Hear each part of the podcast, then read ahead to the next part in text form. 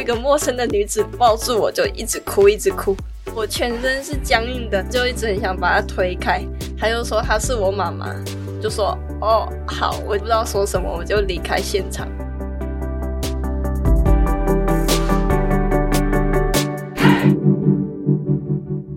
窝是什么东西？自立好窝，成就好我。我是善慈。窝是什么东西？由 CCSA 中华育幼机构儿童关怀协会企划录制，邀请你看见施加尔的成长路。从二零一五年起，我们召集从 CCSA 毕业的施加尔们，回到育幼院去，向学弟妹们分享如何迈向独立自主的生活。他们被称为自立 mentor。今天上次为你邀请到一位自立少女，她的脸上总是挂着非常灿烂又阳光的笑容。欢迎水母， Hello，大家好，我叫水母，今年二十四岁，我是在育幼院当保育员，就很开心这次能来到这里跟大家分享我自己的经历故事。你的绰号是水母，而且你一直不停的在笑，会让人想到海滩女孩，或者是很喜欢游泳、潜水之类的。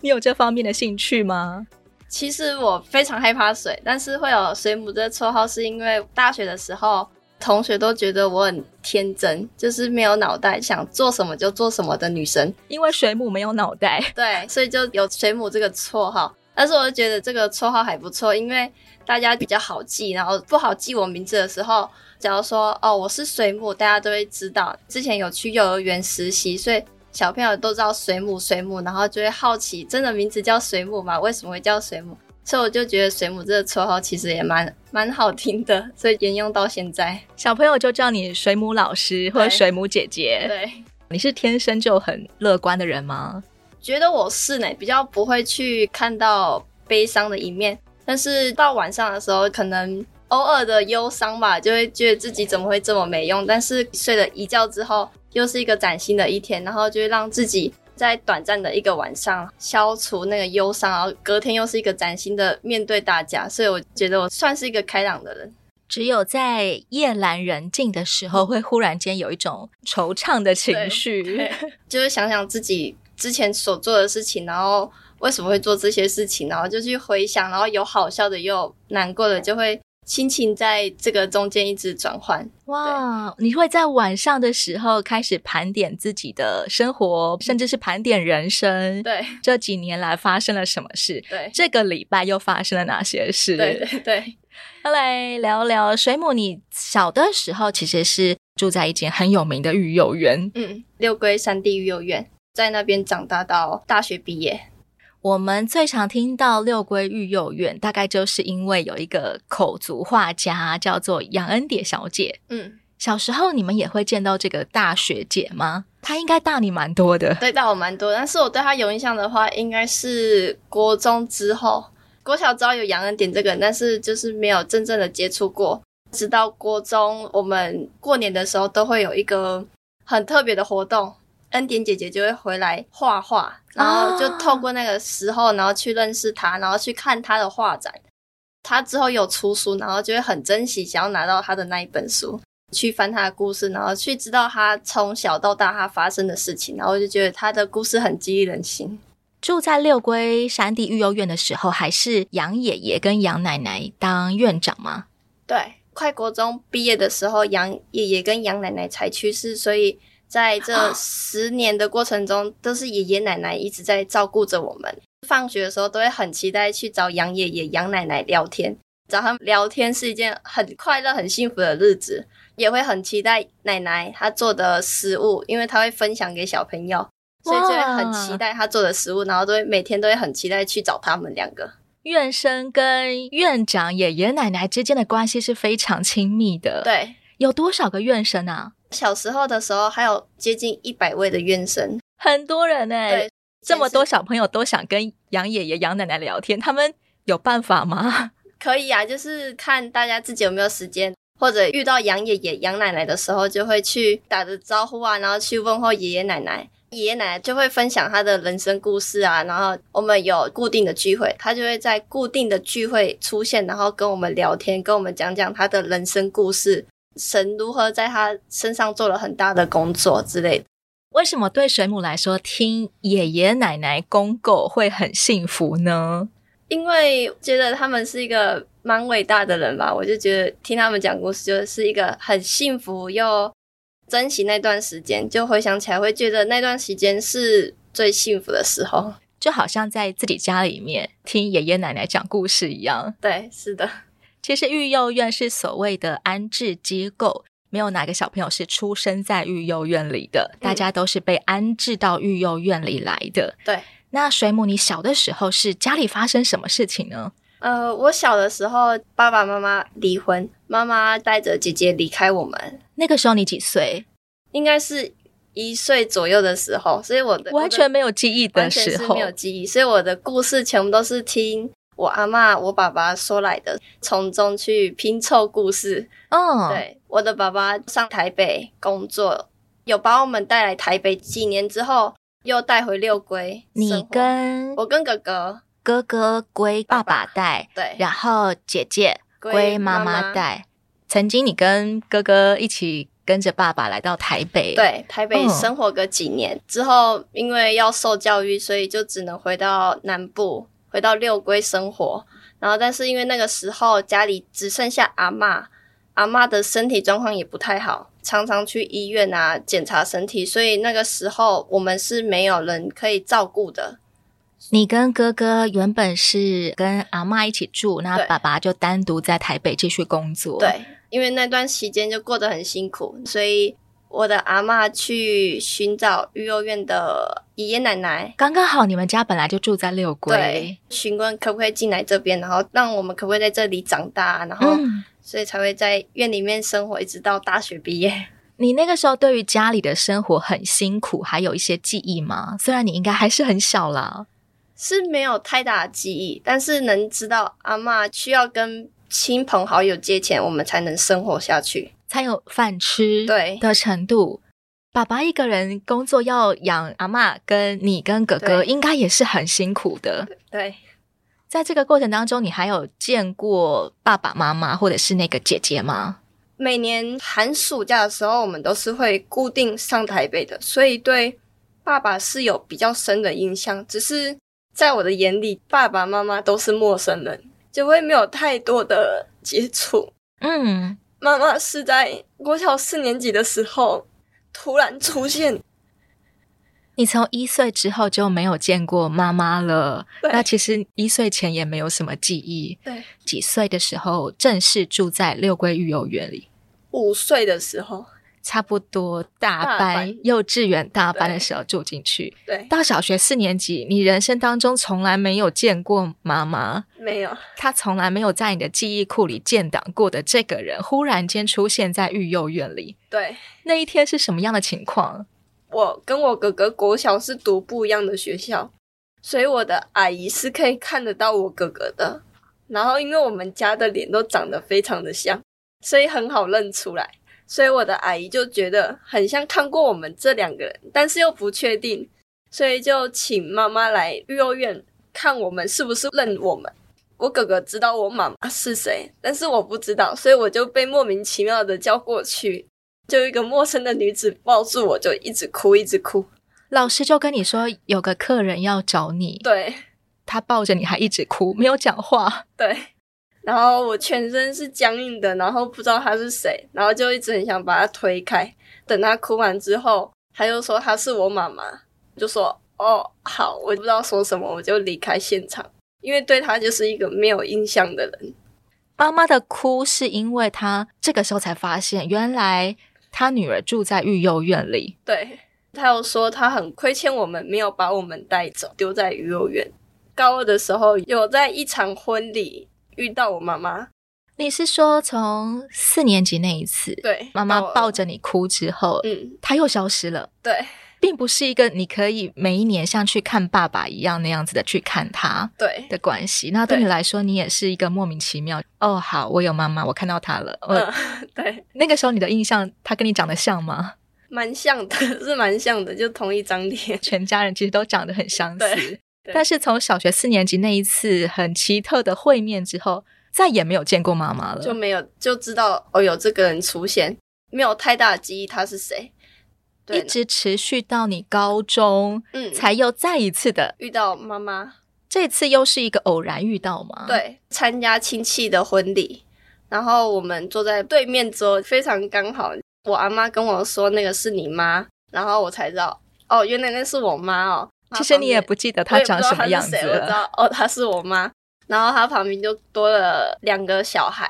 妈妈后来有在重组家庭，对。直到婚礼结束，然后我妈妈就强制要我跟她离开，她也是偶然间看到你了对，她很想要把你带走。对，然后她就把我带回去她的老家，跟我说这个是你的第二个爸爸，这是你的弟弟妹妹，然后什么什么的，因为就是一个完全不同的家庭，然后她要我去认现在现重在组的家庭的丈夫跟你同母异父的弟弟妹妹，对，还要我去认他们，就讲了很多。那天他又有点酒醉，一直在说婚宴上重复可的话能刚好喝多 了，对重复说一样的话，然后一直要我去认他们。我会觉得一个莫名其妙的家庭介入到我的生活中，所以我跟他说不行，我只能叫他叔叔、弟弟、妹妹，我可以一样叫弟弟、妹妹，但是我一样是认我爸，然后我只要有你这个妈妈就好。之后我就离开他家，回院里面之后，他隔两天又醉醺醺的来院里面找我，又抱着我哭。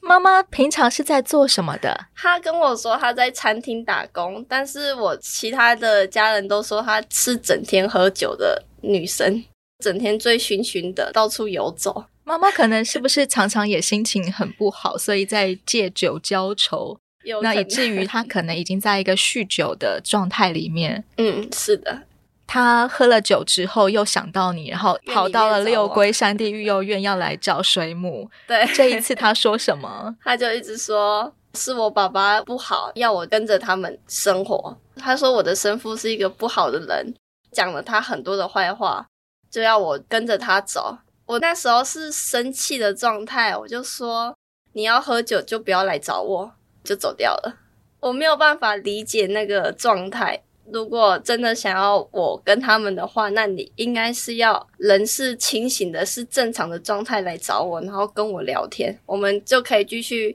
维联络持一个关系，对，就是对他这样醉醺醺的样子，然后抱着我哭，我就觉得很丢脸。那时候有非常多的小朋友经过，一直看着我，嗯，然后我就很丢脸，所以我就很生气的说了那句话。从那次之后，我的妈妈就没有再出现过了。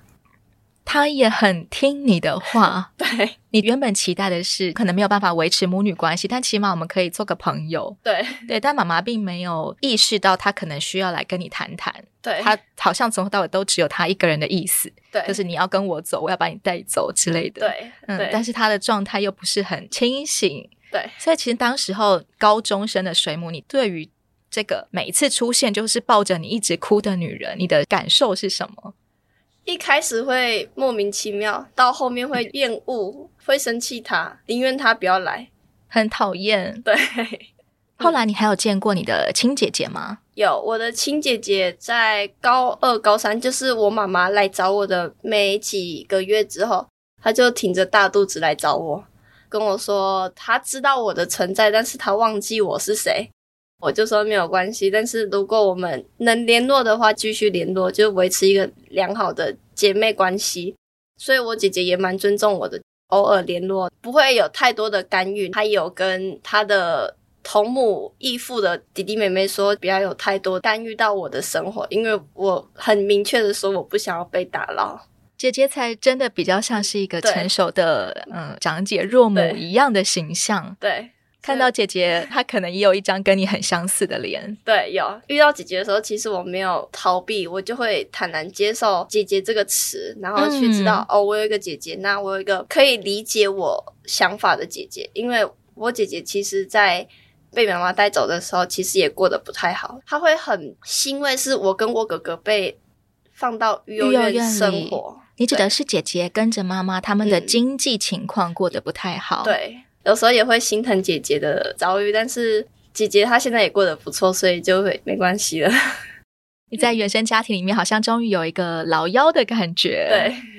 对，其实，在育幼院里面，你通常是那种照顾人的大姐姐吗？对我到小四的时候，突然有一种崛起的感觉，就想要照顾人。每一年都会有新的弟弟妹妹进来，比你更小的，对，我觉得很积极的想要去照顾他们。然你后其实比那些弟弟妹妹大不了几岁了，对可能顶多大个三四岁吧。对你就忽然间觉得我要照顾他们，有新生来了，对，关心他们，然后会把我所有就是好的东西都会想要分享给他们。可能这个特质，所以在我国中的时候，大家都说我很适合读幼保这一科。你很喜欢照顾人，嗯，但是他们愿意被你照顾吗？愿意，因为我会跟他们玩。可以搞定小朋友， 对，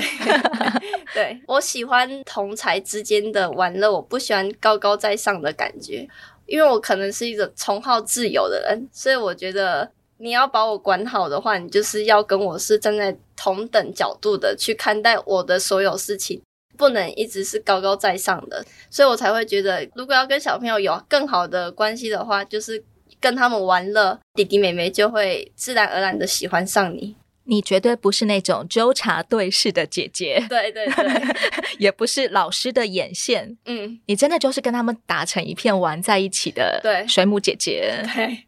那你有没有遇过真的很难搞的小朋友啊？有诶、大学一毕业，我就是直接转老师的身份，在这接近半年的时间里面，其实小朋友是没有办法拿捏那个角色，就是会不知道把我当姐姐还是当老师。啊、因为你从六龟幼儿园，通常一般的小朋友成长到十八岁的时候就必须要离院，对但你刚刚好接下了在六龟幼儿园里的保育员工作。对对小朋友来说，你对以前就是水母姐姐，为什么现在变成水母保育员了？对但是你有一些工作界限必须要画出来对啊，这个时候就会有点困难了。对，，是有点困难。刚上任的时候，小朋友有对我开了一个蛮大的玩笑，其实是那什么？把我自己买的拖鞋藏起来，因为那是我自己存钱买下来的拖鞋。哦所以我很爱惜。然后他们知道那是水母 姐姐很喜欢的东西，对，他们知道哦嗯因为我很珍惜我所有的东西，我没有办法接受我的东西被藏起来。然后被拿走了。对，然后所以小朋友就觉得很好玩吧，这样你就会很有反应，对，他们想看你看我的反应，跳脚的样子。，对，就是这个玩笑，然后有让我其实有受伤了将近一个月的时间，因为我一直在想我要怎么去跟小朋友讲这件事情，然后如何去调试自己的心情。嗯，所以在这一个月的时间，其实我过得很痛苦。但是后来你的那个拖鞋找多久啊？我找了 两个小时才找到，好像藏宝 游戏一样。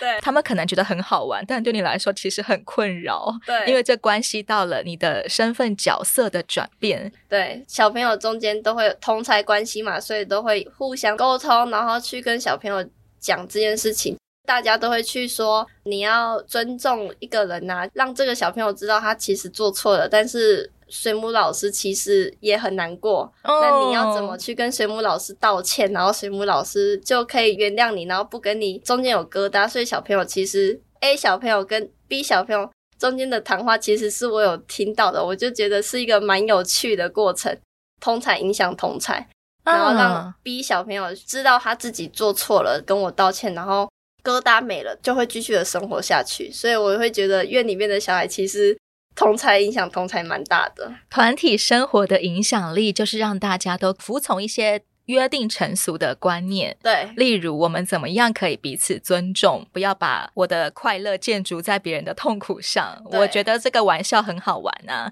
但是嗯我要体谅别人不是真的觉得这样很好玩的。，对对对。有一些很现实的东西，我想对育幼院的小朋友来说是比一般人还更早社会化的。对，在你小的时候，你在育幼院里面有感受过这个部分吗？我觉得以前比较单纯，就是可以很快乐的生活。到现在有社会局的孩子越来越多，所以就会更多的面貌改变，会觉得现在小朋友比较容易去比较外面的小孩有什么。小的时候的水母，你们院生其实相对来说比较单纯，对，比较乐天，大家一起快乐过生活。嗯，现在当你变成保育员的时候，你发现小朋友的价值观有一些转变。对，最大困扰到保育员的一点就是，他们很会拿自己跟院外的小朋友比较，对，会反映在物质条件上。嗯，蛮大的。但是我们会去分享我们以前的院内生活啊，我们怎么走过来的，会慢慢的去改变孩子们的物质上的价值观。基本上都能改变，因为他们现在知道钱不是万能对的，万能的，就是能存就存，因为我们会跟他们讲到外面真的的现实感。就是例如跟他们介绍现在有柬埔寨事件，对你到外面，你必须要怎么从存到的钱，然后去花在你的房租啊、生活周遭的，我们都会教孩子们这一些。觉得孩子们现在很重要的就是要知道外面真的钱是多么困难的。作为育幼院的老师，不单单是要向爸爸妈妈教小孩做人处事的道理，嗯，还要不停的灌输他，有一天你要为了自己一个人独立生活而做准备，对包括你要怎么理财。他可能嗯才小学，你们就必须要不停的告诉他，对啊、将来你的钱要怎么分配？你嗯离院之后，你要租房子，可能要买一个交通工具，还有例如骑机车，怎么样找一个工作来支付你所有的生活开销？对，在院里面的孩子目前都不是常待，我们会鼓励他们能回到自己的原生家庭，所以就会一直倡导孩子能存钱就存钱，减少自己的物欲。我家带的孩子啊，基本上不太有太多的物欲，他们会偶尔想要吃外食，可以就是这样，所以他们基本上一个月都能存到蛮多钱的。我觉得物欲不单单是吃什么东西耶，像现在小朋友应该最想要的就是我要有一台手机，手机嘛，我们机构的手机控管是算严格的，高中的时候才能使用到手机。那我们其实院里面有提供电脑教室，让孩子们去使用，老师们可以评估孩子的状况，然后带孩子去玩电脑。其实孩子玩电脑玩久了，就会选择打球。哇哦！对，我们的我们就会开放很多的才艺课程给孩子们去玩乐，嗯然后去选择。其实他们慢慢会觉得实体的游戏比较好玩对，因为人与人互动哦，然后也可以有真实的互聊动。对只有跟电脑互动久了，好无聊哦。天。嗯，让他有很多的选择，然后他们慢慢其实会选择出好的活动。对，你还记得五岁刚进育幼园，你怎么样去适应过来的啊？其实五岁进来的时候不知道那个地方是什么，就会很开心，每天放学就能回到这个地方。好像是一个游戏场一对对样，对，就是有好多人可以陪我玩，然后大家一起吃饭呐、一起睡觉，一直到小学，阿嬷不定期的来看我啊，带我返家，我们就会利用返家的机会，然后跟阿嬷相处。相处时间到了，就必须再回到机构里面继续生活。那段期间其实是痛苦的，因为你要跟自己的亲人分开，要去面对机构生活。在一开始的时候会一直哭，会不想要离开这个家庭。你指的是每一次返返家家日要结束的时候，对，你又要离开阿嬷家了。嗯，阿嬷应该堪称是你原生家庭里面跟你最亲近的对家人了。对每一次又要离开阿嬷，又要回去住校了，对于小朋友来说，好像是一个从小就住校一样的状态。对，就会很难过，偷偷躲在棉被里面一直哭啊，不想要回来，一直持续到小四、小五吧。真的慢慢长大之后，觉得没有关系，因为下次一定还会再回家。这样想说，反正很快就会返家了，不用太多的难过。我啊相信阿嬷其实也非常疼你们，她应该也很舍不得，但是为了要让你们可以过一个正常的生活对，可以去上学，然后被陪伴，三餐有得吃，所以。当初是阿嬷找院长谈谈，能不能够把你跟哥哥送来这里。，对现在每次要回育幼院都会一直哭。对，阿嬷有曾经表示过什么吗？阿嬷就说等我们长大了，她就把我们接回来。安慰嗯你，，对好，知道你很难过，对 那等你长大的时候，我们就可以继续再住在一起哦。，对，就是这样慢慢长大。所以国中之后，只要遇到弟弟妹妹啊又哭的状态啊，我们就会让他们哭，但是就会安慰他们说，下次还会再回去啊，不用太难过，因为这次的回来是下一次的返家。所育以幼院的哥哥姐姐其实也都非常理解，新生嗯一进来可能会哭个半年哎。 对，就会一直哭，所以就会就能理解他们的心情，所以就这样嗯慢慢长大之后，就能承受那种分离的感觉了。 在整个育幼院的过程当中，你跟你的原生家庭算是保持一个什么样的关系呢？算密切，阿嬷她偶尔会去到学校看我们，也会去幼儿园看我们，所以其实基本上是可以每天都看得到阿嬷的状态。哇对，所哦，以是算一个亲密的状态。只有爸爸比较远，对，跟爸爸就是要每年寒暑假，长大之后就会比较珍惜跟爸爸的相处时间，会知道这就是我这一辈子能依靠的家庭，所以就会很珍惜我跟爸爸短暂的相处。虽然中间都没有说话，但是我们都会知道，我们其实在陪伴彼此。爸爸其实是一个比较含蓄内敛的人，对，他会想尽办法满足我所有的欲望，但是其实我的欲望不大。小时候比较想要吃麦当 劳，他就带我偷偷跑出去吃麦当劳。这嗯这其实这件事情就对我来说是一个蛮印象深刻，也一直记得的事情。就算我们没有陪伴彼此，但是待在那边也是一个陪伴。其实那个时候的水母，虽然你还小，你已经知道爸爸真的是非常真诚的要来对你好，对然后你也非常珍惜这些点滴，对，哪怕只是跟爸爸吃一顿麦当劳、嗯，讲讲话，甚至什么都没有说，你们两个可能都没有在说话的时候，那个沉默当中，你也知道那是一个彼此陪伴的精心时刻。对。聊聊，一直到你升上国中之后，你的个性好像有一些不太一样的转变。国小的时候都比较小孩子嘛，所以都会排斥幼儿园长大的孩子。你曾经在国小的时候被学校同学排挤过，排挤过就只因为你早上是从育幼院来上学的，他们是从家里来上学，对，有什么值得排挤的他呢？们会觉得我们就是没有爸爸妈妈在身边的小孩，所以他们就会觉得不要跟这一群没有爸爸妈妈照顾的小孩生活在一起，因为我们搞不好就是一个行为不好的，所以才会离开爸爸妈妈。小朋友的解读会觉得你们是坏孩子，对所以才会没有爸爸妈妈。对，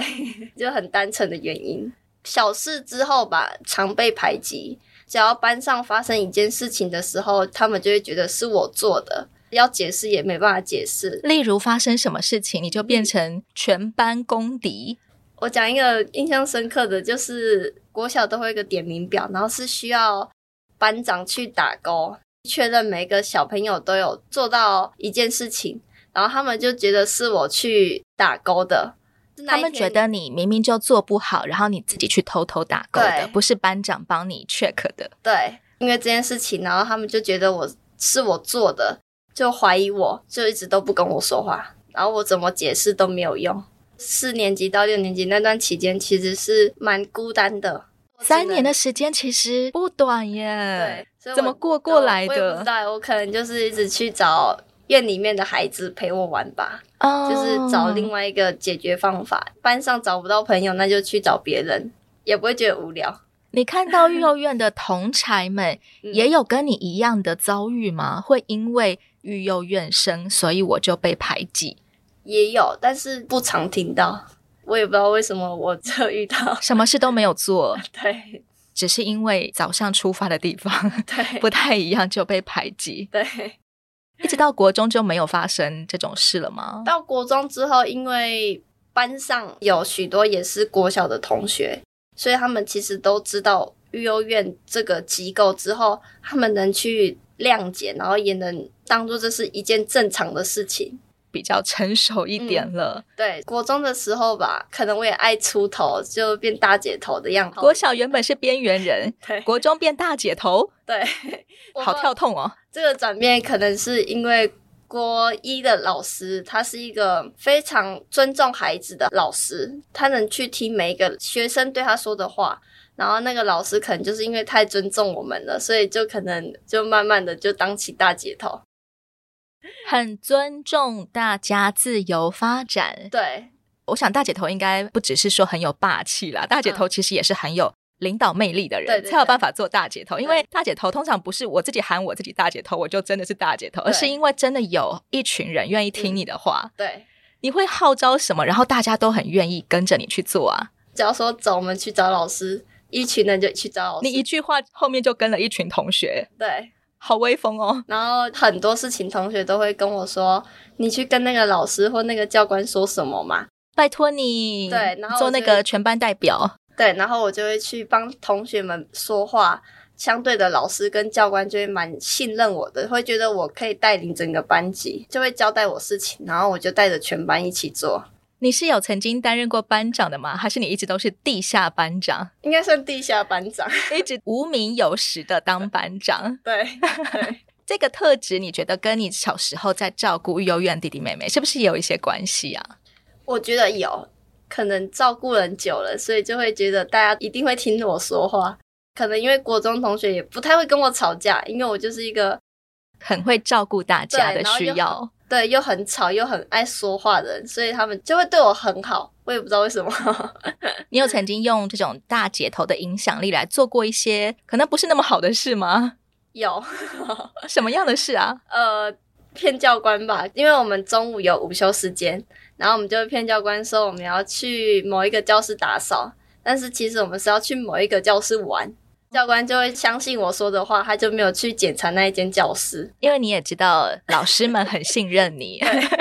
对然后你又很会照顾大家的好处。对人家说那个夹心饼干中间对那一块会常常左右为难，但是你两面都吃得很开。对，那你在学业成绩上呢，有没有得到一些好处啊？学业成绩嘛，我国中成绩确实比较好，班前十这种，所以同学老师也相对都信任我，嗯就是可能都是排名前的，所以他们会觉得我也做不出什么严重的事情。课业上跟人际上其实都没有太大的冲突、错误之类的。很顺利的成长。对，你还有在看到一些曾经像你小学一样被排挤的边缘同学吗？确实还有，但是就是要看个人怎么去调试这件事情，怎么理解他为什么会被排挤。遇到那种被排挤的小朋友的时候，我都会去问他说：“你做了什么事？你为什么会被排挤？”就会想要去理清所有的事情。然后，如果哦真的找不出原因的话，就会想要去帮那个被排挤的小朋友说话，说你们不可以这样子，然后他为什么会这么做，就是去帮小朋友去调节中间的误会之类的。我们先来厘清自己的责任的部分，对，你是不是做了一些什么事情？你不知道这样子会冒犯到别人。嗯，那如果真的都没有的话，接下来就是外力介入协助的部分了。。对，你就会拿出你的大姐头的优势来号召大家，不可以这样对待别人。。对，那我告诉你，他为什么会有这样子的行为，大家可以一起体谅他。嗯，他真的不是故意针对大家的。对对对，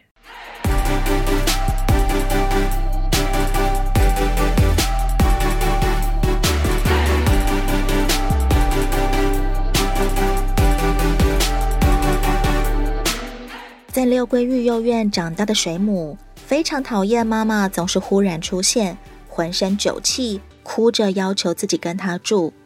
然而，身边人的疼爱跟陪伴，让水母越来越明白，也懂得珍惜自己的成长历程。下一回，水母还要继续跟我们分享她对育幼院弟弟妹妹的教导和鼓励。欢迎你继续锁定《我是什么东西》，也邀请你上到 CCSA 中华育幼机构儿童关怀协会的网站。以各种方式关注支持施加儿，有窝有梦，疗伤，举起不一样的人生。我是善慈，自立好窝，成就好我。我们下回再见喽，